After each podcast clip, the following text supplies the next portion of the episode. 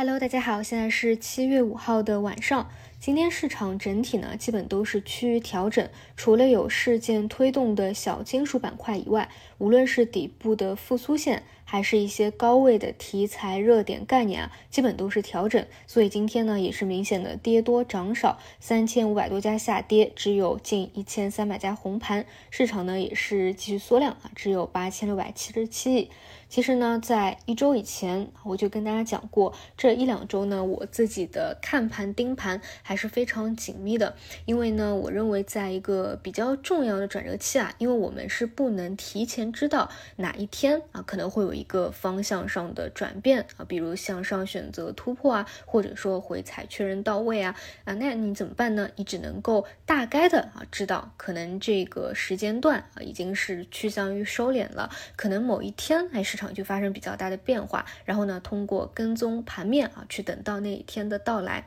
那么具体说一说啊，其实你们应该也能够感受得到，最近一段时间咱们 A 股的波动呢，其实是比较低的啊。基本上你可能觉得比较的难受啊、枯燥或者无聊，因为它更多是在一个小区间里面啊，有几天的反弹，但是呢，也不是那种连续性的放量上攻，不是有气势那种放量上攻。哎，而是可能反弹两天啊，各个板块快速的轮动一下，然后又给回调回去了。但是回调呢，它又跌的不深，对吧？整体前期的低点就是三千一百四十四，那么短期第一个压力位啊，确实，嗯，调整的就是三千二百四十九，基本上呢就在这一百个点的区间里面上上下下震荡啊。那大家知道一百个点啊，这个呃波动的幅度其实确实是非常低了。哪怕你看今年的四月份啊、五月份啊，一波。啊，中字头的上攻上去，以及像 TMT 啊、半导体啊、中字头啊，都有过一波 A 杀下来，对吧？这个波动其实是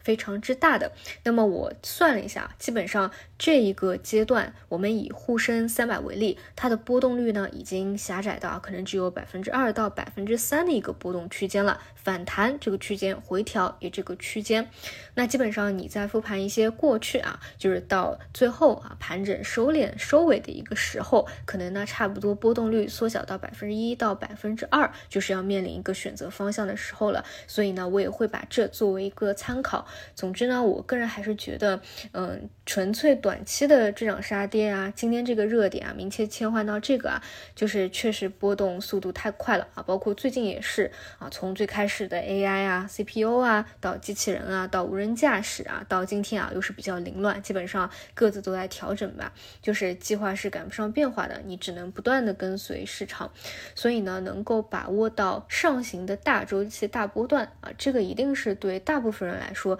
最重要的一个事情。所以呢，在现在啊，这个波动越来越小的一个后期吧，肯定是会看得更加紧密一些啊。但是呢，还是要具体到每一天的盘面啊，我们踏踏实实的看现在到底发生了什么样的变化，比如说。前两天其实就是探了一个底部以后啊，出现了一波反弹，到了第一个压力位。那么今天呢是碰压力位以后的第一个调整。那么我们先看一看这一次的调整，它的这个低点打出来是在哪个方向？呃，理论上来说啊，如果说能够。底部不断的也有一些抬高啊，其实呢会更好一些啊，就比如不再去破前低三幺四四了，哎，底部几个确定的点啊，不断抬高，这样我们更能够去看清楚，哎，到底什么时候可能有一个转折，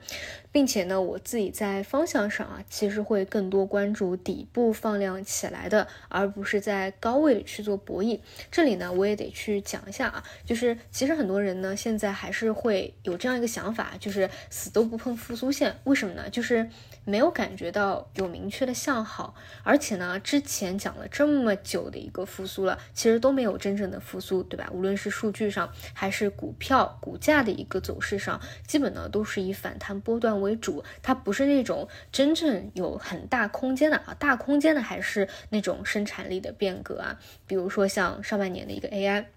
但我想说，嗯，就是大家都可以有自己的一个想法啊。比如你现在不看好的，你不想去跟踪底部放量起来的，那就关注着，对吧？哪一个底部起来的方向，它能够有个延续性啊？那你再去看，比如说前一波上。一个月啊起来的其实就是汽车啊，这里呢也只是呃短期然后涨多了嘛，昨天高潮出现了一个调整，那后面可以再去看一看啊。一个是选择已经持续性走出来的，那么第二个呢，就是你看啊，你觉得哪一个方向啊，真的你觉得有数据的转变了，你再去参与，我觉得也行。哎，但是我自己呢，个人从上个月就开始给大家讲，会把更多的精力放在看低位哪个时候放量起来，所以呢，在上个月才能够非常及时的给大家去聊关注到的汽车啊和无人驾驶的一个方向，整体就是这样的一个思路。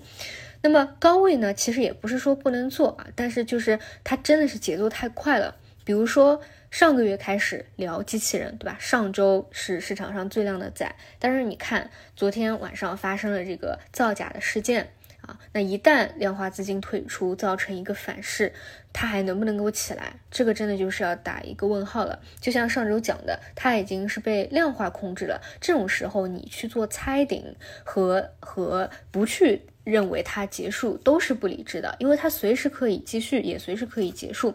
那就让我想起了去年的那个钙钛矿，基本上呢那一波的涨幅啊，就是从二联电子出事以后啊，后面两天，嗯，还是一个。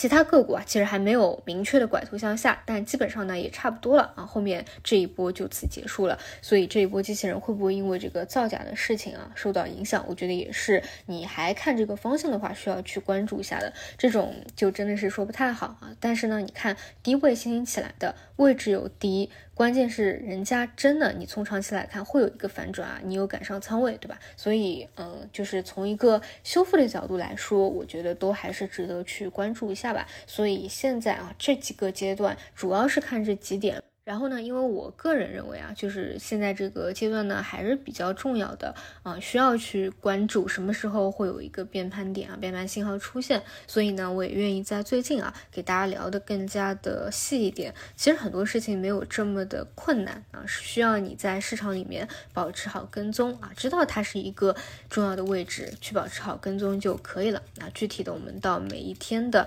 午评和晚评再来看。好的，以上就是今天的晚评内容，那我们就明天再见。